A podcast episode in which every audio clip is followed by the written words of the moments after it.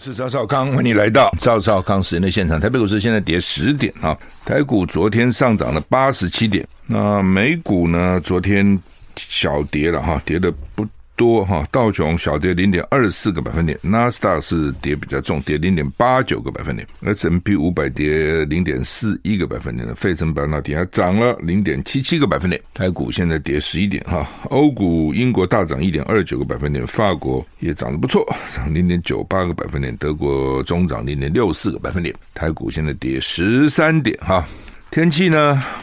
今天十一月二号了哈。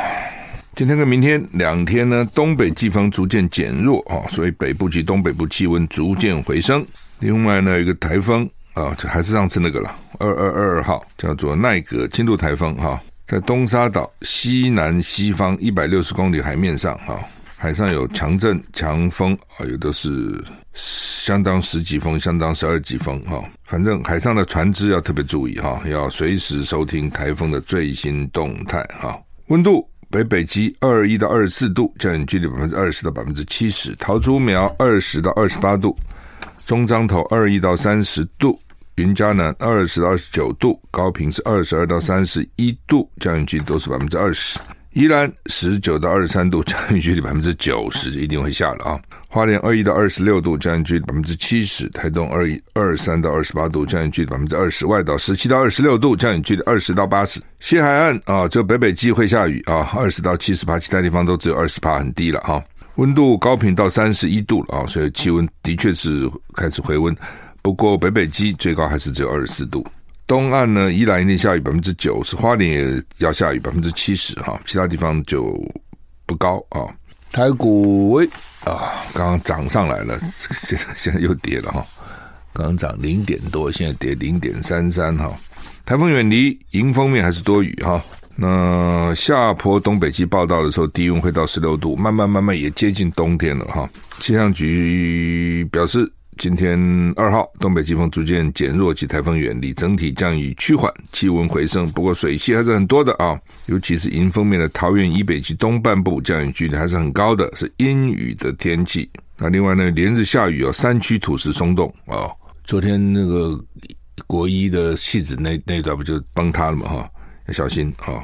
嗯，吴德荣是说呢，共伴效应虽然减弱了，但是迎风面的大台北及东半部还是有局部雨，东北部局部地区还会有剧烈降雨。他说明天，明天礼拜四到礼拜六受东北季风影响，台湾附近水汽多；礼拜天到下礼拜二水汽渐减，明天气温略升，周五、周六冷空气南下，气温降，下周日到礼拜二。冷空气减弱，气温回升，就反正高高低低了啊。目前看起来这样，有的时候高两度，有的时候低两度哈。美国为什么在澳洲部署 B 五十二轰炸机？哈，其实 B 五十二当然是很老的飞机了，记得吗？啊，我记得打越战时候都用这个，都曾经用过这个。白宫说呢，努力在安排 G20 峰会，拜登跟习近平面对面会谈。另一方面，美国国防部发言人赖德表示，准备在澳洲部署 B 五十二战略轰炸机。意在表明，美国因应突突发事件有能力威吓必要时的参与。这个月中，就十一月中哈，在印尼十月十四、十五号吧，在巴利啊举行二十国集团 G20 领导峰会。美国白宫官员今天指出呢，美美国跟中国的官员还是努力安排，让美国总统拜登跟中国国家主席习近平面对面会谈。日前，白宫已经宣布拜登将会出席 G20，但是北京还没有宣布。习近平是否与会？这他去不去都不知道了。那当然了，就是说原来不想去的，那现在拜登想跟他见面，一起会去了；或是原来想去的呢，现在听说拜登要跟他见面，不去了。哦，见面谈什么呢？哦，如果气氛不好，不如不谈，相见真如不见。哦，也有可能原来就还在考虑要去或不去啊，不知道。另一方面，澳洲媒体日前报道，美国准备在澳洲部署可以携带核子武器的 B 五十二战略轰炸机，引发中国不满。美国国防部对此表示，这次要向区域国家表明，美国有能力威吓，并且在必要时参与，以应应突发事件。华府智库的研究员说呢，澳洲部署 B 五十二轰炸机是在警告中国，因为各界担心台海局势，北京可能正准备攻打台湾。美国国防部发言人赖德表示呢，美方派遣战机参与跟澳洲的联合演习并不罕见啊，并向区域国家传递了美国是可靠伙伴的明确信号，我觉得他要部署六架了，我的印象了哈，部署六架就能够吓阻了中国哈，我也不相信哈。好，那么巴西大选，波索波索纳洛表态配合权力移交，但是不承认败选啊，没有承认败选，不是不承认，是没有承认。巴西总统波索纳洛日前在大选中败给前总统鲁拉，今天他在总统府发表简短谈话，表示将继续履行宪法，但他没有承诺，没有明确承认失败，我会遵守宪法，宪法要我怎样我就怎样，意思是这样哈。这次巴西的总统选举很特别。那是完全是不同立场的对决哦。那这个卢娜啊，他是这个劳工出身的啊，是左派哦，是左派。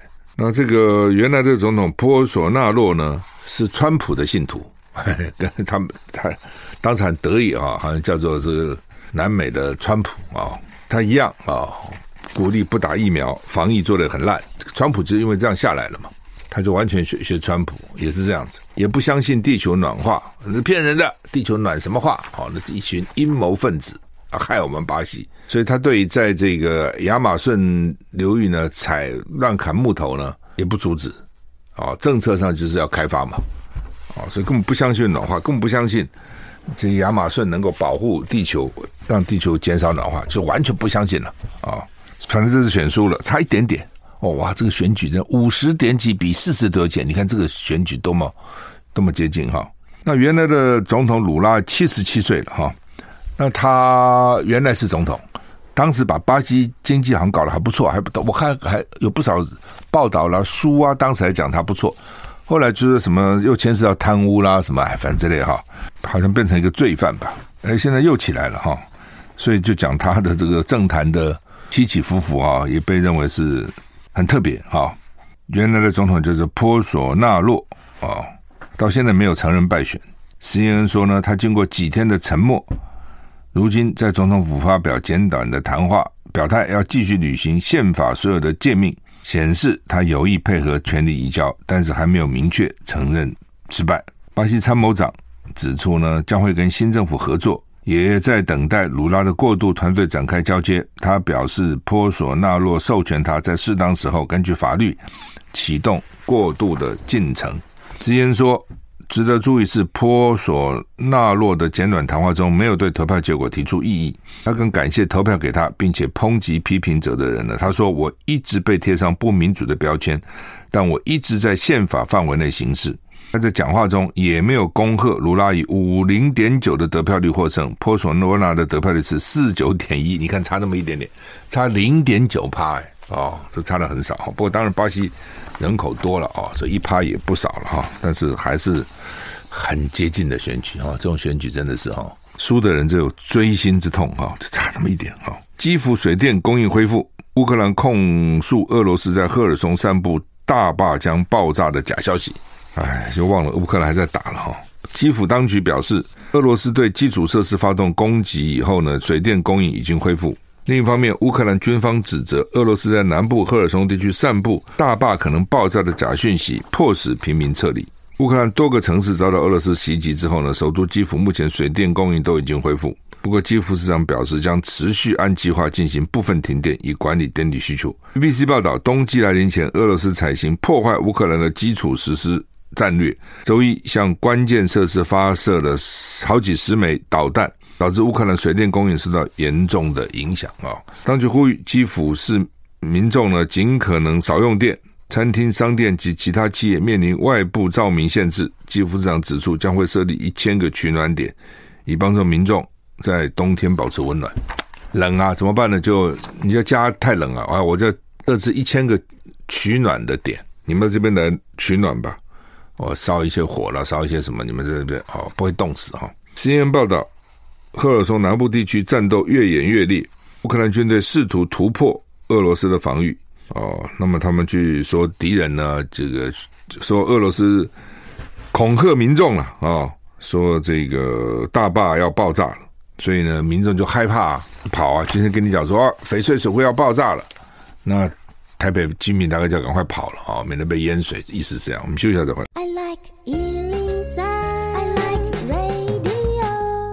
我是赵少康，欢迎回到赵少康神的现场。台北股市现在上涨三十三点，不错哈，刚一直跌，哎，现在涨了三十一点。普京提出要恢复粮食交易的条件。普京告诉土耳其总统埃尔段，只有对克里米亚无人机袭击事件进行调查，才考虑恢复粮食交易。而乌克兰总统泽伦斯基要求加强对乌克兰谷物出口走廊的防御。俄罗斯克鲁克里姆林宫指出，俄罗斯总统普丁告诉土耳其总统埃尔段，只有在对克里米亚俄国船只遭到无人机攻击事件进行详细调查，并且收到基辅严格遵守伊斯兰堡协议的真正保证之后，才会考虑恢复粮食交易。乌克兰方面目前没有对无人机袭击俄罗斯黑海舰队事件发表评论。土耳其总统府表示，安卡拉将继续跟各方采取必要举措，解决跟执行举行这个土耳其的伊斯坦堡粮食运输协定有关的问题。报道说，尔埃尔段告诉普丁，他有信心就粮食交易这个建立以解决方案为导向的合作。泽伦斯基表示，世界必须坚决回应俄罗斯破坏乌克兰粮食出口走廊的任何企图。他说：“因为攸关几千万计的生命，他们说呢，八艘装载农产品的船只周四将通过出口走廊，就是俄罗斯、乌克兰，他们大概在土耳其有一个协议了。我之前不是也讨论嘛，怎么把这粮食运出去了，不要阻挡哦，要粮食要出去。对乌克兰讲这是收入，另外对需要粮食的国家来讲呢是救命的。那好像俄罗斯也同意了，但是俄罗斯最近呢是。”关闭不同意，为什么呢？说是因为乌克兰的无人机去打他的黑海舰队，你把这个搞清楚，谁打我？为什么打我？哪些人打我？受到什么这个处分啊、才可以啊？又暂时有麻烦哈。台股现在上涨十六点哈。联合报今天头版头登的是大陆两个专家到台湾探视团团啊，他们是团团圆圆哈。大陆对这个两个熊猫是很重视的哈，他们那个时候他对其他国家都是猪哦。生的小小熊猫都要还给大陆的，只是租，而且很贵哦。日本啊、美国都是租的，但对台湾呢，他就讲是送的。嗯、当时要进来也是不容易的，当时郝龙斌当市长也是费尽千辛万苦啊，把这两只熊猫团团圆圆送进来。然后他们那时候还小嘛，千挑万选的挑这个还不错的，将来还可以生小熊猫，他们认为比较能够生的了。后来不是发生什么大地震啊什么吗？当时大概当地一团乱，据说老共就很紧张，就万一这团团圆圆丢了或是不见了或怎样怎么办？那当然有人就笑说，台湾你搞不懂哪个叫团团，哪个叫圆圆，那你怎么看得出来那个熊猫呢？但就是显显示大陆方面很重视这个事情。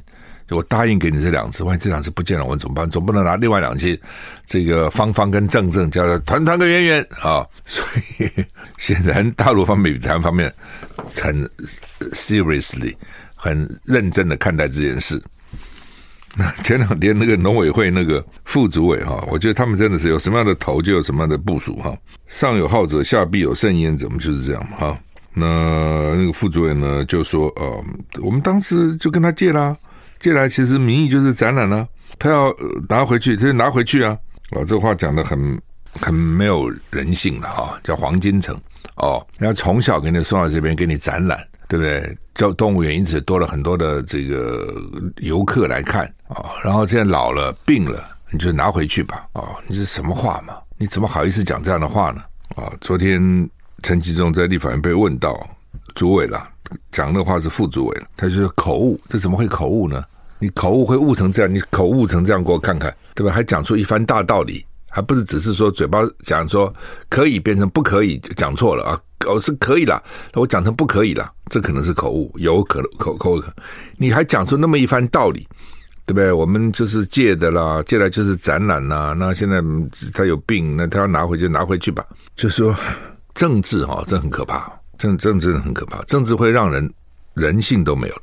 像我相信平常不是这样的人，但一碰到政治就变成这样的人。哦，所以我们自己要很小心哈，就是会不会也变成这样的人？经常一碰到政治，我碰到很多人是碰到政治就哇，很很抓狂了哈，就是也不讲理了哦，不管哪一方了，我都不赞成这样的态度。哦，你还是要理性来看事情了哈，要搞到搞到非常的这个情绪性。那就跟义和团一样，义和团就是这样子，就哪一方这样我都不赞成。尤其你民进党这些已经是大官了，所以一般人呢随便讲讲就算了。你都已经当到这种副农委会副主委，就等于等于是部部会的次长哎，什么拿回去吧？哦，你可以拿回去，拿回去，拿回去吧啊！现在很不对了哦。不当然，后来他们很快的批准大陆这个专家来台湾，这点我是肯定的哈。这就要救命嘛，不能拖了。我们休息再回来。我是赵少康，欢迎回到赵少康时的现场。台北股市现在上涨十二点，好吧？这个团团到底怎么回事哈？好像癫痫。那十月十六号，后肢无力，食欲下降，坐姿时间减少，吃饭改为侧躺。动物园把他两次送到台大动物医院做脑部的磁振造影 MRI 检查，怀疑罹患罹患了这个恶性脑瘤。那病情病程很快，就非常快，呃，急速恶化。所以呢，他们先把大陆的专家找来啊。那把大陆专家找有两个意义了，第一个就是他大陆那个猫熊很多嘛，熊猫啊。他们大概比较会看过的病比较多了，因为台湾就这么几几两只跟他们的小孩，所以那个兽医或是园方的医那个相关人员也看的也有限。我曾经到过成都，我不是到那个熊猫中那个那个中心，我到成都，他们一个有一个展展示熊猫的地方，或是养养育熊猫的地方，很多几十只啊，我看。很皮啊，那个小熊猫很皮啊，而且很灵活，不看那么胖胖的，爬上爬下非常灵活哈。所以他们要看的比较多了啊，这是一个了。第二个就是说，人家当时送你，你们想想给他养死了，你这怎么养的哦？所以呢，他们这个专家来，至少一起参与，看怎么办嘛。哦，你不要在这边自己闷着头搞，到时候呢，万一没治好，对人家也不好交代啊。人家当时也是很辛苦把这两只小猫弄来。很不容易的哦，因为民进党是根本不愿意嘛，民进党就开始百般阻挠嘛。后来好不容易郝龙斌想办法把它弄来，那死了总是很遗憾嘛。哦，至少大陆专家来也知道说我们不是恶整的，也尽力在救治啊什么啊、所以我觉得让大陆真下来是对的哈、哦。第一个他在医疗方面也许他比较见见的比较多、哦，那另外一方面就是总是大家一起来救嘛哈、你不要看哦，我我那个时候台湾还没有猫熊哦，我到了。日本，日本还有什么上野动物园是吧？上野很远呐，很偏僻地方。我特别跑去，就是想看看那个猫熊。那刚好看中午的时间，它也不出来。这都这个猫熊，它蛮懒的哦。那天气还热还是什么？它躲在它那个洞里面，它不出来。跑了半天就是为了看它，还没看到，远远的，好像在洞里面这样瞄到一眼，没有跑出来了哈。所以很多，因为有这个某些动物园哈，因为有某些特别的动物，增加很多这个游览的游园的人数，它的确有这样的功效啊，而且很可爱哈，真奇怪哈。那人一胖就蠢，人胖你说你会是你会喜欢看一个人很胖吗？猫熊胖就可爱，真不公平对不对？我常常看到很多比较胖的人说不不不不，为什么的猫熊胖就可爱呢？我胖就不可爱呢？这是没办法哈，就是。猫熊胖胖的，如果一个猫熊瘦瘦，你觉得好看吗？就不好看嘛。那猫熊胖胖，你觉得还不错，所以这 就是有时候不同的不同的动物哈，它可能就长的样子就是不一样啊。好，那么联合报头版还有一个劳动基金大亏，像前一阵我们讲要亏，又继续亏，每天都在亏，现在亏了五千一百二十四亿，亏很多了哈，亏很多。他的讲法哈是说国际都在亏了。哦，国际的这个整个收入都不好，不管你在买外国的股票啦、债券啦、基金啦，管它什么都没好的。的确，这个这阵子的确这样哈。那因为我们的基金的规模很大哈，到九月底的时候，我们的基金规模是五兆五千五百七十九亿，所以你只要赔一成十趴，就是五千五百亿。它现在跌了九点八七趴，所以就是五千一百二十四亿哈。特别九月，说九月亏损很多，光九月一个月单月就赔了一千九百二十亿。那当然，他的讲法是说国际也都在赔嘛。那但是你总有专家吧？你专家也不少，你已经知道说情况不好嘛。那为什么会赔呢？就是你原来买的股票、债券、基金、基金，你可以把它卖了嘛？知道我意思吗？就像我现在看台北股市，如果不好，我可以卖掉，我也可以一直保留，对不对？给你凹，我也可以把它卖了，卖了就不赔了嘛，你就变成现金存起来嘛。为什么不行？为什么明明知道一只跌，还非要都都买不可？而且通常你买也不会通通去买吧？你总要维持一点现金吧？所以我也不懂他们到底是怎么理财的哈。他总不可能把他钱都去买了嘛？就你我们做我们一般个人投资也不会这样啊。只要我有一百万，我会通通去买吗？我可能就要留一些以备不时之需吧。他们不是告诉你们什么三成股票、三成债券，什么几成这个现款，好的时候怎么样，不好怎么，反正就是分散嘛。那你可能把这个你的五兆多都去买吗？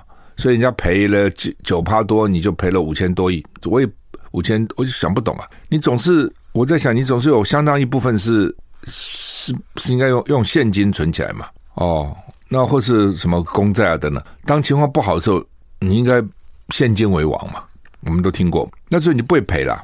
或者不会赔那么多嘛？因为美金在涨啊，对不对？如果你现在是用美金存起来，美金涨了，你美你还赚了，你光赚那个升值，你也赚了十几二十趴了，不是这样吗？好，所以为什么赔这么多？他们谁去理财？我不知道了哦。但是我觉得显然是有问题的。哦，你不要跟我讲全世界都在跌，全世界都在跌，那你不买就不跌了嘛？休息一下再回来。I like 我是赵小康，欢迎你回到赵少康新闻现场。台北股市现在上涨十八点啊！立法院等着问国防部长啊，老共打我们怎么办？你有没有什么办法？苏贞昌说，台湾独立是一个事实，但不会主动挑衅对岸，也不希望双方起冲突，盼维持台海稳定和平。就是老共最讨厌你台独立了，每天就叫不要独立，你就每天挂在嘴上，台湾独立是一个事实啊。因为这是符合民进党的党章，台湾早就是一个主权独立的国家，它的名字叫做中华民国。我跟你讲，民进党其实比国民党有弹性多了，真的有弹性多了。本那个时候，民进党觉得在台北市长选不赢，他就推柯文哲，他觉得他自己不会赢，就搞个柯文哲无党的出来啊，哎，柯文哲赢了啊。那国民党如果是国民党会不会这样做呢？不会，关你赢输，我非搞个人出来不可，就输了我要搞。所以他比你我有，民党是比较有弹性，他赢最对他来讲赢最重要，对不对？他要讲台独，那明明他也知道现在很难独，你独什么呢？他就是我已经独了。从某个角度是很阿 Q 的，你知道？你哪有独呢？你台湾哪有独呢？对不对？他说我独了，那你独应该叫台湾共和国，不不，我的名字叫中华民国。你说国民党会这样吗？国民党绝对不会，对不对？那国民党会不会讲说，我看国民党应该怎么讲？我们已经统一了，我们已经统一了哦。你你哪有统呢？那大陆你在管吗？我们的宪法就包括大陆了，所以按照宪法我们是统一，我们早就是统一了，他只是怯战而已啊，那不承认的啊、那好吧，回到苏贞昌，人家在问说呢，这个国民党立委温玉温玉霞了，就是说你到时候老公要打我们，我们准备好了没有等等，你就去讲，在照人家问的去打，你非要再去偷渡一个，台湾早就是独立是一个事实，独立是个事实，人没有问你这个啊。对不对？我不会主动挑衅，对吧？你这是挑衅的，你这就是挑衅的。什么叫挑衅呢？你何必去想这个扯干嘛呢？对不对？你可以说中华民国早就比你中华人民共和国还早就就创立了，这是一个事实啊。这他没话讲啊，老公也没话讲啊。老公就算不心里不爽，他们这是一个事实，历史的事实。中华民国一九一一年创立，你中华人民共和国是一九四九年创立，我就比你早三十八年了。你你拿事实去讲，他没话讲。你就不愿意这样讲，偏偏讲说台湾其实独立是个事实啊，你不就刺激他吗？啊、那他也没办法了，但是是你自己讲爽而已嘛。那当然他，他他的回答不是重点了，主要看国防部长的回答。邱国正回答说，只要敌人没有登陆，或者没有把旗子插在台湾各个中央政府所属部会的头上，他就没有赢。这讲的也很阿 Q，就是说什么叫赢了，什么叫输了？就是当老共呢部队已经上来了。把旗子插在你的部会上，他赢了，表示军旗插上来了哦，或是国旗，他的国旗插上来，他赢了。其实这也不对，他就算插上，他不见得赢啊。插上我把它拔掉就好了。而且他插旗，他非要部队上来插吗？不用啊，他那个匪谍到时候给你查一下就好了，不是这样吗？台湾有没有匪谍？很多，一定很多嘛，怎么会没有呢？你是老公，你不派人来做工作吗？同样的，我们大陆也有很多敌后工作人员，不是这样吗？你看国民党开那个几权、十几权、二十权大会的时候，以前都有一个，我不知道现在怎么样了。以前都有一很多座座位空着，叫做敌后工作人员，也不知道真的假的。就是说，党代表嘛，党代表开会。党代表就是你选出来的，台湾各个党部选出来的，美国海外啦，哦，选出来，它有一部分是敌后哦。当然，在象征意义上表示说，我们没有忘到敌后还有很多同志，对不对？但是敌后怎么选呢？敌后怎么去选那个党代表？那不可能嘛？那你不选，你选，你选了一定被他抓起来嘛？哦，所以他们也没真的来，那位置就空着。所以呢，第一个是不是有这些人？我敌后一定有人呐，但这些人有真的是什么党代表吗？哦，其实我我是怀疑的，这是第一个。第二个，他可能就是一个让你知道说，不要忘了，我们敌后还有工作人员在那边冒着生命危险在从事这个情报工作。我想这个意义是有的。我我讲这话题是说，既然我们有人在那边做敌后工作，他怎么会没有人在这边做工作呢？一定有。那他哪天去给你撑着月黑风高给你挂个旗上去，你说哦，他他就赢了吗？没有嘛，这哪就赢呢？对不对？就算打仗，插了旗，旗也可以拔掉啊，人家没赢啊。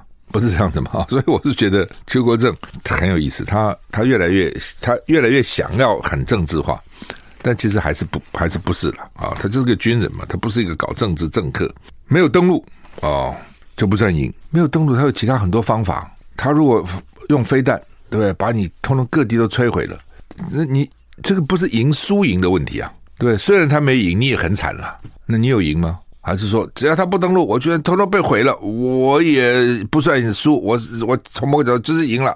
那另外就是他封锁你，他没有登录啊，他封锁你很惨，这个也没有了，那个也没有了，油也没有了，电也没有了，水也没有了，都没有了，天然气也没有了。然后呢，你民不聊生，股票大跌，呃，然后你说他没赢，因为他没登录，登录才算赢。哦，他的定义现在就是登录，登录而且要成功的登录了。我是赵康，欢迎回到赵少康时间的现场。台北股市涨二十四点。不，当然了，就是说你做个国防部长在立法院，你不管怎么，你都要说我会赢啊！你怎么会说我会输呢？一个月一年给你五千多亿的国防经费，对不对？这么多钱干什么不好啊？你仔细想，你不要以为哈，他们很有钱哈，差很远呐。哦，因为最近中南部跑比较多，就你就就知道说很多事情都是要钱，钱不够就捉襟见肘，因陋就简。哦，你比如说很多地方，他要，比如台中，他也有各种捷运，希望能够能够完成嘛，这个线那个线也是要钱呐、地方没什么钱呐、对不对？所以为什么国民党那么多执政县市，那个县市很不敢大声讲话，因为都要跟中央仰望，过一点钱呐、来补助啊。那中央钱也不是那么多啊，所以也在那边哦，绿的就多给一点，蓝的就少给一点，这边卡那边卡。所以你不要以为很有钱，其实没有啊。哦，那如果说不要花那么多钱在买武器上面。好好充实一些地方建设，不是很好吗？一些医疗设施不是很好吗？但没有办法啊，国防是必要之恶啊，你没有也不行啊。那有了好像也不见得有用啊。就你一一种东西是，你最好不要发生，不要打仗，但是我又不得不去编国防预算，就是变成这样哦。所以，所以那是真的，国防预算是国防是很花钱的。所以你国防部长在立法院答询，他总不能说哦，老公来了，我我我我打不过。怎么样也跟你讲，我打得过啊，我拼到底啊！他一定知道，你要不否则你就要回答什么？就你是国防部长也是这样回答，我是国防部也只好这样回答，对不对？你心里知道是一回事啊，你嘴巴也不能示弱，本来就是这样子啊。所以你这个到底我们有多少能力？你问那个退役将，你最清楚啊。他退役了，他他他没有职务在身了，他可以告诉你实话。你问谢颖他怎么答呢？哦，那另外呢？民进党的立委叫林静怡啊，去问内政部长说：“我们的防空洞够不够？”没问题。徐国勇说：“说如果我们把目前哦民间的地下室什么都加起来，有十几万个地方，通通加起来可以容纳六千万到七千万人。我们才两千多万呢，我可以容纳六千多万呢。哦，所以没关系，你们就躲起来。那这么要求，那吃什么喝什么呢？有没有准备呢？没有，所以至少准备个十四天的水吧。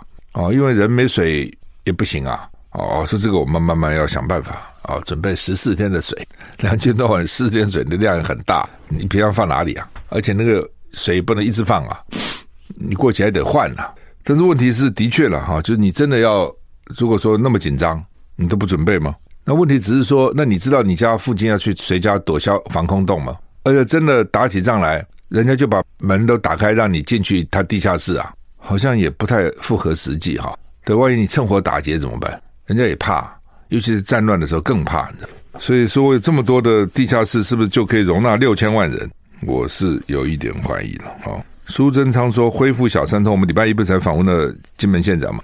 问题在对方，不在我。哦，所以因为对方没有把检疫人员放那边，检疫人员都撤了，我们没撤，所以呢，怎么通啊？他没检疫啊，怎么通啊？等等哈。如果问题只是检疫吗？那如果问题只是检疫的话，那就请对方把检疫人员部署好就好了嘛。那你记得陆委会之后还讲说，我们找一个黄道吉日，一个什么好的节日，我们去恢复。那如果对方还是没有放检疫人员，你好一个好的节日就能恢复吗？就很奇怪嘛。那假如陆委会主委说找一个好的节日就恢复，表示对方应该也在那边可以随时可以恢复啊，不是这样吗？哦，否则我随时可以找到一个好的节日，我就说啊，我要恢复了。是，我觉得这讲话是有矛盾的，知道？就行政院长跟陆委会主任，你们商量好没有？到底是怎样？真的只是因为对方没有这个检疫人员吗？真的是只有这？这太简单了。对刀幁来讲，就部署几个检疫人员在码头有什么多大什么多大的困难呢？我不能有那么大的困难。好，那么卫福部的部长带着指挥中心的指挥官带一干人等跑到陈池中的竞选总部去搞了三个钟头。那立法院也问苏贞昌，苏贞昌说是民主的常轨哦。说呢，政务官替我们候选人服选本来就应该的，这什么了不起的？问题是很难看嘛，对，对三个钟头，你们在讲什么？而且最近一直在讨论高端的问题啦，哦，EUA 的问题啦，这些问题，对不对？这个疫苗的价格问题啊，等等。那显然，如果按照苏贞昌讲法，他们就是去辅选的嘛。按照指挥中心那几个人讲法，说我们是叙旧的，那就你又没有，但你们在讲什么呢？又讲的不一样。按照苏贞昌讲，他就算是去讲选举，而且呢，他也没否认去讲选举，有什么了不起啊？政务官嘛。那按照那几个什么卫卫福部长啦，什么指挥中心那个王必胜的讲法，就是说，哦，我们陈总比我们厉害多了，记忆力也比我们好，我们都忘了，还是记得那个细节啊，逻辑感也很好啊。哎呦，我们太抬举我们了，我们这个怎么敢去跟他讨论什么这个疫情有关的事情呢？太小看他了，太抬举我们了。好像就一口否定嘛，就说没有嘛。那按照苏贞昌的讲法，有就有，有什么了不起的？对啊，那如果有就有，有什么了不起？那这些人为什么都不承认呢？这奇怪了，承认就好像就看不起陈世忠了。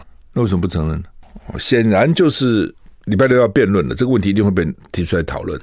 最近舆论也在在谈，立法院在谈，所以需要大家啊在一起啊口径一致，免得穿帮了，免得你这样讲我那样讲，然后露馅了。显然就是这样，就是很难看嘛。你现在民进党做什么，但你都可以做啊，但是问题是外面社会在看得到啊，你就很难看呐，不是这样吗？